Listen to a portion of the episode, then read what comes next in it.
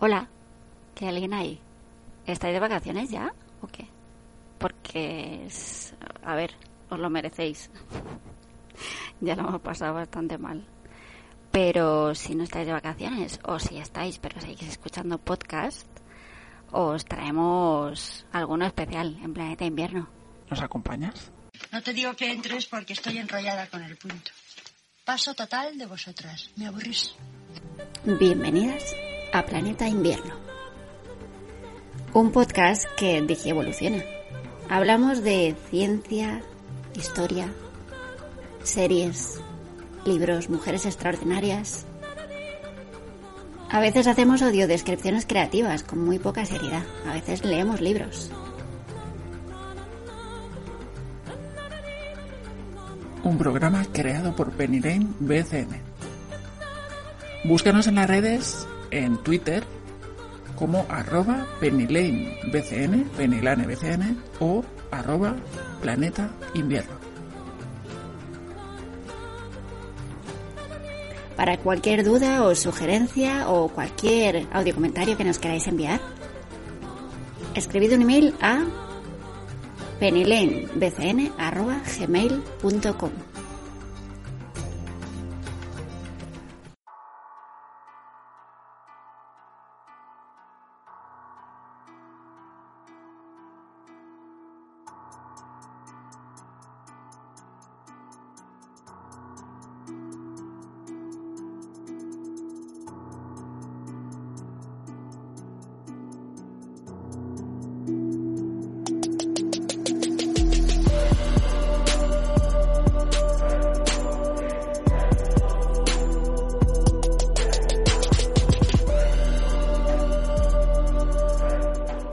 Hoy queríamos hablar de dos mujeres extraordinarias que hicieron historia.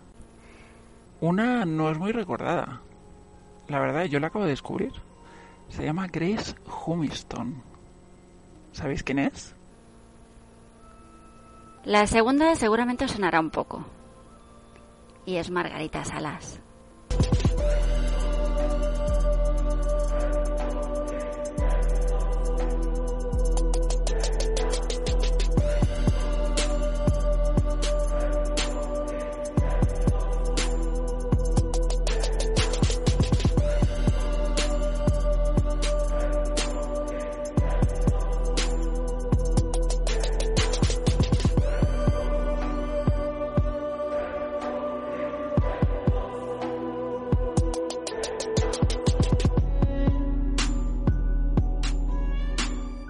La señora Grace Humiston resolvió los casos con los que la policía de Nueva York no pudo. La apoderan la señora Sherlock Holmes de Estados Unidos. Lo cual no me parece muy bien, porque las mujeres no tenemos por qué aspirar a ser igual de buenos que los hombres. Los hombres no son nuestro punto de referencia. Los hombres no son el modelo a imitar ni el centro de la vida y del universo. Pero bueno, es una forma como otra de entender por dónde van los tiros. Y nunca mejor dicho. Madre mía. Madre mía. Es que hace mucho calor. Es que mira, estoy en una guardilla y hace muchísimo calor. Porque si abro la puerta se oyen a los perros. Que está esto lleno de perros. Pobrecicos. Pues un día de febrero de 1917, una chica de 18 años llamada Ruth Kruger dejó el apartamento de su familia en Nueva York y desapareció. La policía la estuvo buscando durante mucho tiempo y finalmente se rindió. Hasta que llegó Grace Humiston, una mujer de mediana edad, que finalmente resolvió el caso de la pobre Ruth Kruger.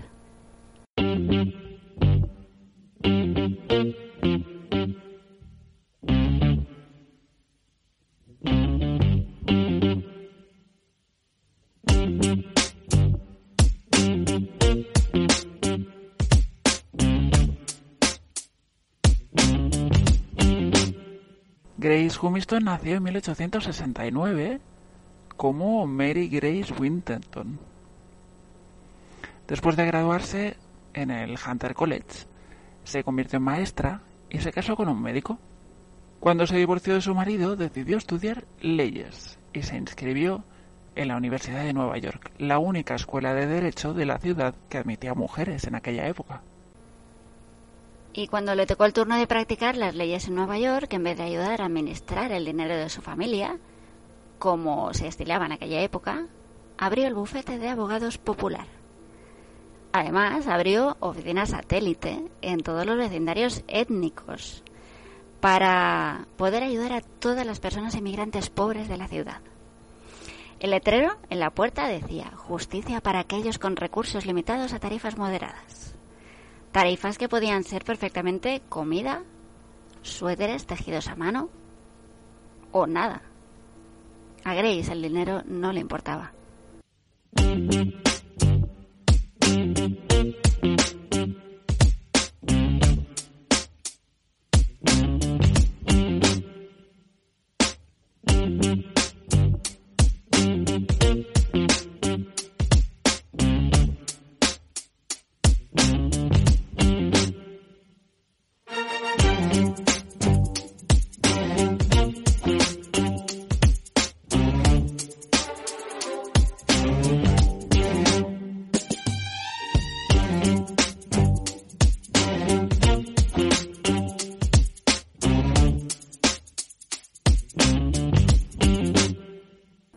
Caso importante de Grace involucraba a Antoinette Tola, una joven esposa de Nueva Jersey que le había disparado en la cabeza a un hombre que había intentado violarla.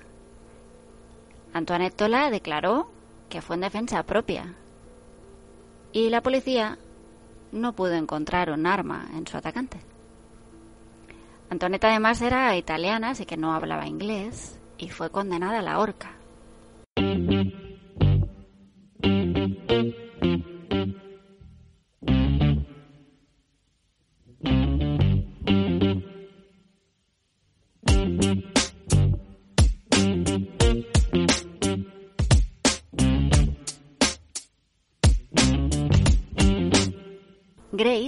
Usó todas sus habilidades legales académicas, pero enseguida descubrió que la ley, por sí sola, no era suficiente, y decidió que tenía que convertirse en detective para seguirle la pista por todo el estado a la pistola.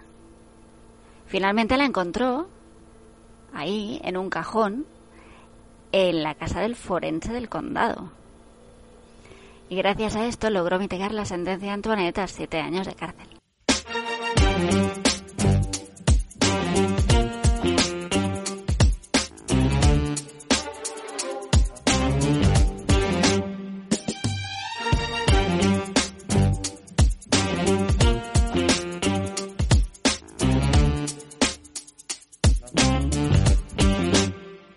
Cuando una mujer llegó al bufete de abogados del pueblo, alegando que su marido había desaparecido, Grace lo rastreó hasta un campamento en Florida y descubrió que el hombre desaparecido se había inscrito para trabajar en el campamento, pero a una tasa de interés y costo tan alto que había quedado físicamente esclavizado por su deuda. Gracias a este descubrimiento, Grace fue nombrada la primera fiscal del distrito de Estados Unidos de la historia encargada de eliminar ese tipo de esclavitud.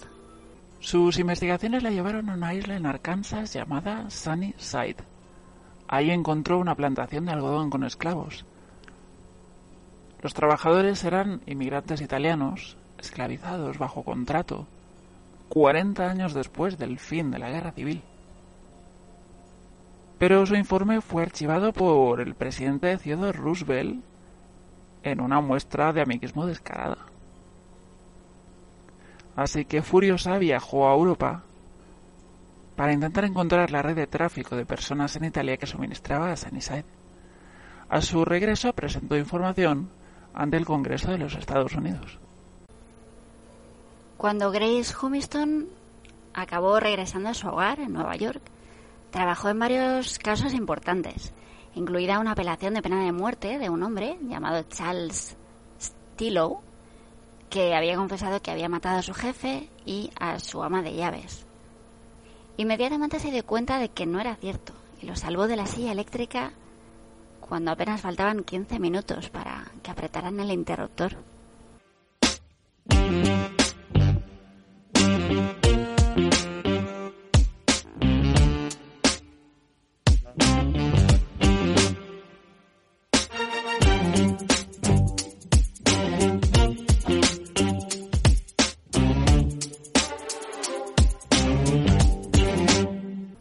Caso por el que se ganaría el apodo de señora Sherlock Holmes fue aquel para el que la contrató Henry Kruger como investigadora principal en el caso de su hija desaparecida, Ruth. Cuando Ruth desapareció, el departamento de policía registró el área circundante, la tienda de motocicletas, donde Ruth había afilado sus patines de hielo ese mismo día. Y bueno, no encontraron nada. Llamó la atención que el dueño de la tienda un italiano que se llamaba Alfredo Cocci, también había desaparecido. Se pensaba que su repentina partida se debía a que no quería terminar como chivo expiatorio. Algo bastante común que, bueno, les ocurría a los inmigrantes, normalmente a los italianos. Tras semanas de búsqueda, el Departamento de Policía de Nueva York cerró la investigación y declaró que Ruth seguramente se había fugado con algún desconocido. Pero el padre, Henry Kruger, conocía muy bien a su hija, sabía que no podía haberse fugado.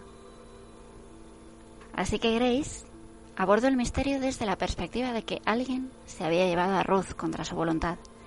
Concentró todas sus energías en la misteriosa tienda de motocicletas, porque estaba convencida de que la búsqueda tenía que empezar en el último lugar en el que la habían visto.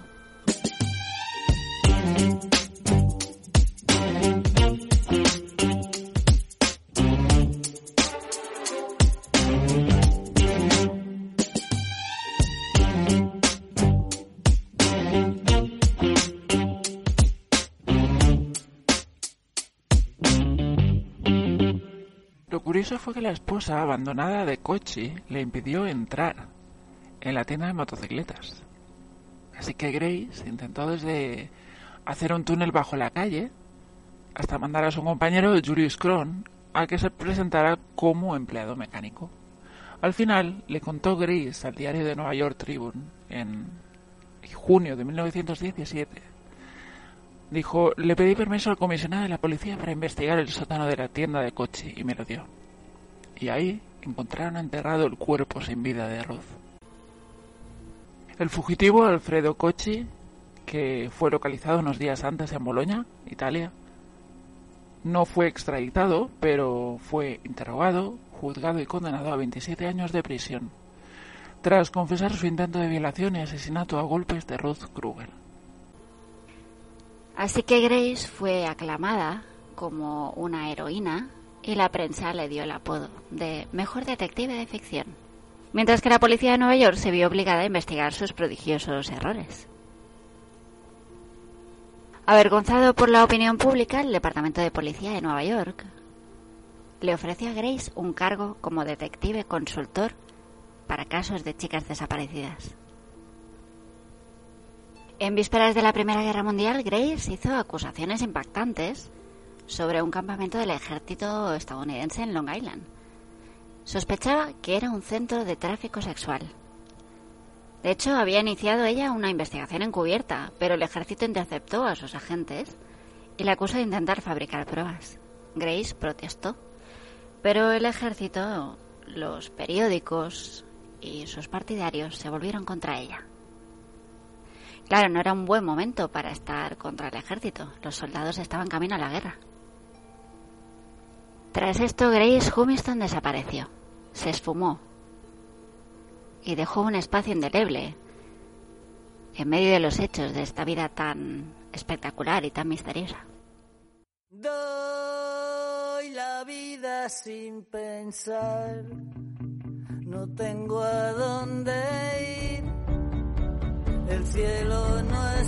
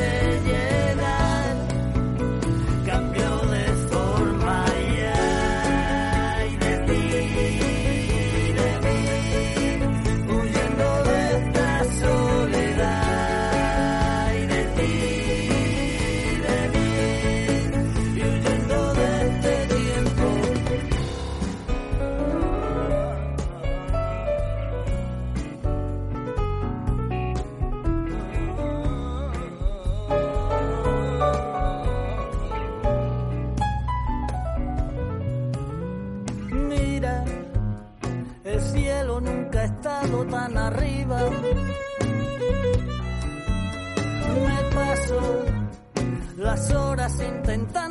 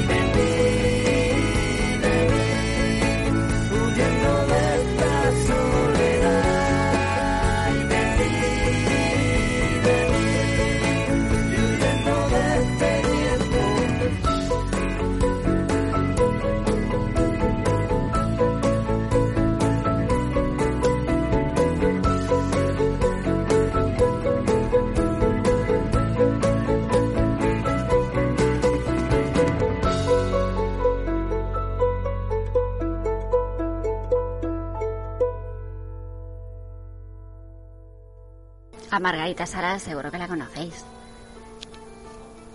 Fue una de las mayores científicas españolas del siglo XX.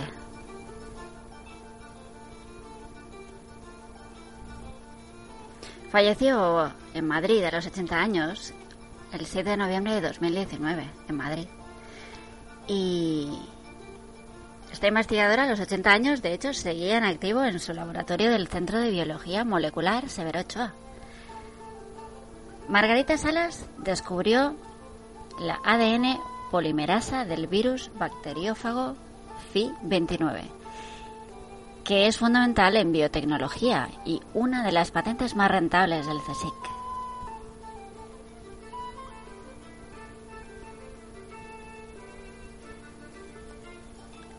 Nació en 1938 en Canero, Asturias. Era bioquímica era investigadora del CSIC y señaló en alguna de sus entrevistas que no concebía la vida sin investigación. Eso lo dijo el pasado junio en Viena, el pasado junio del año pasado, en el Premio Inventor Europeo, concedido por la Oficina Europea de Patentes y Marcas. Entre sus logros cuenta con el descubrimiento de la ADN polimerasa, tiene una aplicación crucial en biotecnología. Permite amplificar el ADN de forma sencilla, fiable, rápida. Y de hecho se usa en oncología, arqueología, medicina forense. Margarita Salas enumeró, tras recoger el premio, que esta polimerasa se usa en todo el mundo. Se aplica en análisis genético, forense, paleontológico,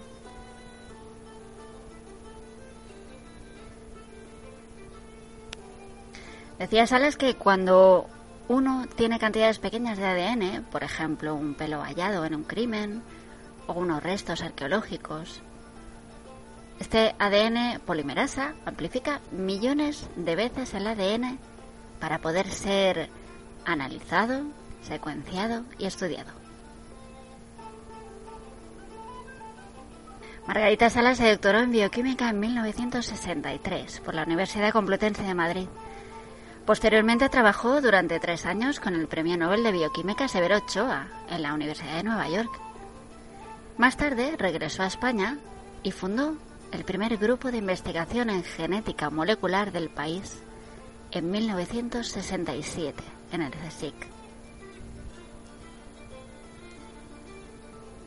En este organismo, Margarita Salas descubrió que el virus Fi29 tenía una enzima, la Fi29 ADN polimerasa, que ensamblaba moléculas de ADN mucho más rápido, con mucha más precisión, y lo que hizo Margarita Salas fue aislar la enzima y demostró que funcionaba en las células humanas. Y marcó el comienzo de aplicaciones innovadoras para las pruebas de ADN. Esto es, por ejemplo, la técnica que permite a los oncólogos ampliar pequeñas poblaciones de células que podrían dar lugar a tumores. Margarita siempre reivindicó el valor de la búsqueda de conocimiento. Decía que lo importante es hacer investigación básica de calidad y de esta pueden salir resultados aplicables que no son previsibles a primera vista y sin embargo salen y pueden ser rentables. Recibió numerosos premios internacionales y nacionales a lo largo de su carrera, por ejemplo la medalla Mendel, el premio Rey Jaime I, el premio nacional Ramón y Cajal, el premio L'Oreal UNESCO o la medalla Echegaray.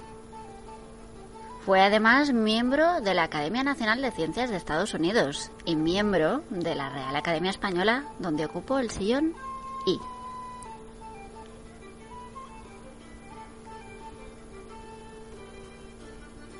Y este virus, el FI29, es algo invisible al ojo humano, microscópico, que está en el centro de la carrera de Margarita Salas. Para la mayoría de nosotras es un virus modesto con solo 20 genes y quizá un nombre de ciencia ficción. Un virus inofensivo, excepto para cierto tipo de bacterias, al que los científicos conocieron por primera vez gracias a una foto de microscopio electrónico. El caso es que cuando Margarita empezó a trabajar en este campo, no llegó a saber el alcance y las consecuencias de su investigación. En realidad decidió estudiar el FI29 porque era lo suficientemente sencillo como para poder estudiarlo en profundidad y a la vez lo suficientemente complejo como para extraer conclusiones de gran importancia. Y claro, su estudio nos ha permitido conocer cómo funciona el ADN, cómo sus instrucciones se transforman en proteínas, cómo estas proteínas se relacionan entre ellas para formar un virus funcional.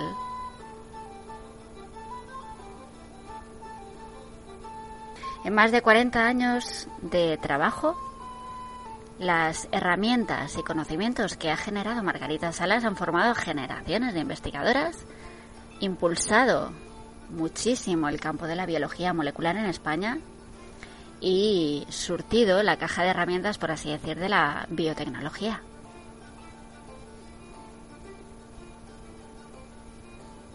Margarita Salas era una persona sencilla, muy trabajadora. Una persona que ha alcanzado los mayores logros de una carrera científica. Premios, cargos, publicaciones.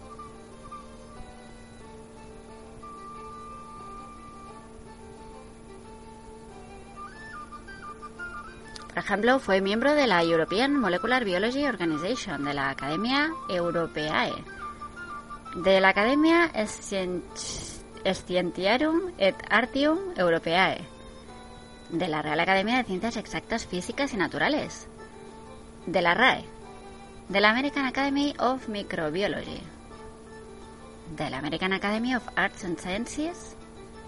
Y de la National Academy of Sciences de Estados Unidos. Además ha formado parte del Comité Científico Asesor del Max Planck Institut für eh, Moleculare Genetik de Berlín. El FUR no sé cómo se pronuncia porque es alemán. FU, FU, algo así. Y también del Instituto Pasteur. Además fue directora del Centro de Biología Molecular del Severo Ochoa del 92 al 93. Fue presidenta de la Fundación Severo Ochoa desde el 97. Lo fue también de la Fundación para la Investigación Biomédica del Hospital Gregorio Marañón del 2001 al 2004 y del Instituto de España.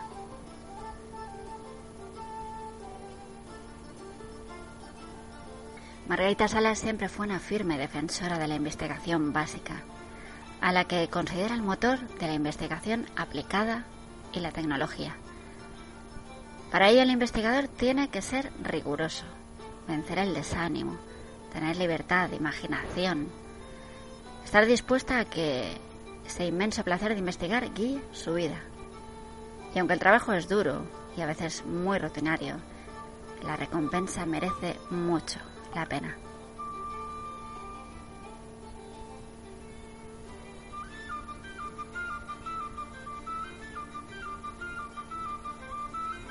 Y en realidad el grupo de investigación de Margarita Salas no estaba buscando ninguna aplicación. Surgió y sentó las bases de lo que hoy conocemos como biotecnología.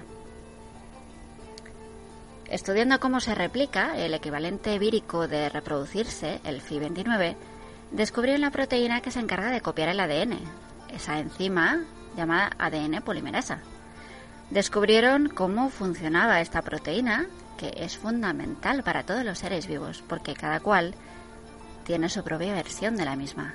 Es la encargada de producir las copias del material genético necesarias para la reproducción y el desarrollo de los organismos.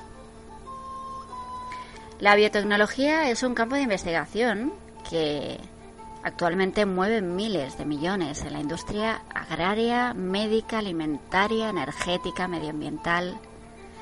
De hecho, es una ciencia aplicada fundamental del siglo XXI.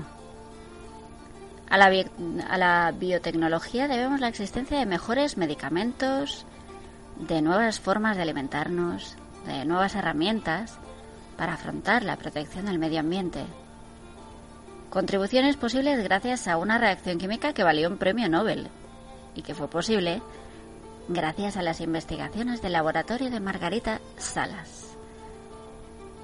En concreto, en 1983, el Nobel de Química se lo llevó un hombre que fue capaz de utilizar el conocimiento generado por este equipo para diseñar una reacción en cadena llamada PCR, capaz de producir millones de copias de cualquier fragmento de ADN.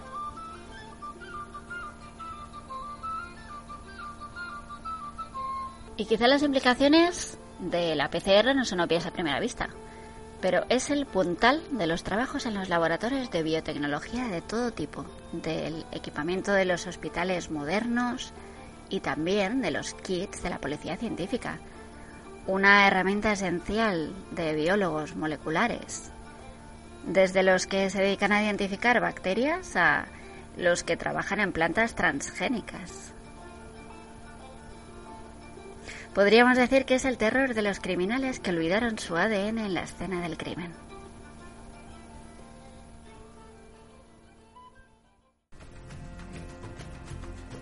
Y hasta aquí el programa de Planeta Invierno de hoy. Esperamos que la hayáis pasado tan bien como nosotras haciéndolo. Y nos encantaría, no me cansa de repetirlo, que nos mandarais audio comentarios para hacer sugerencias o para hacer críticas o lo que os apetezca. Y si queréis colaborar con Planeta Invierno, a nosotras nos encantaría. A mí personalmente me encanta. Porque así podemos hablar de muchas más cosas. Sobre todo podemos hablar de series y de pelis y de libros.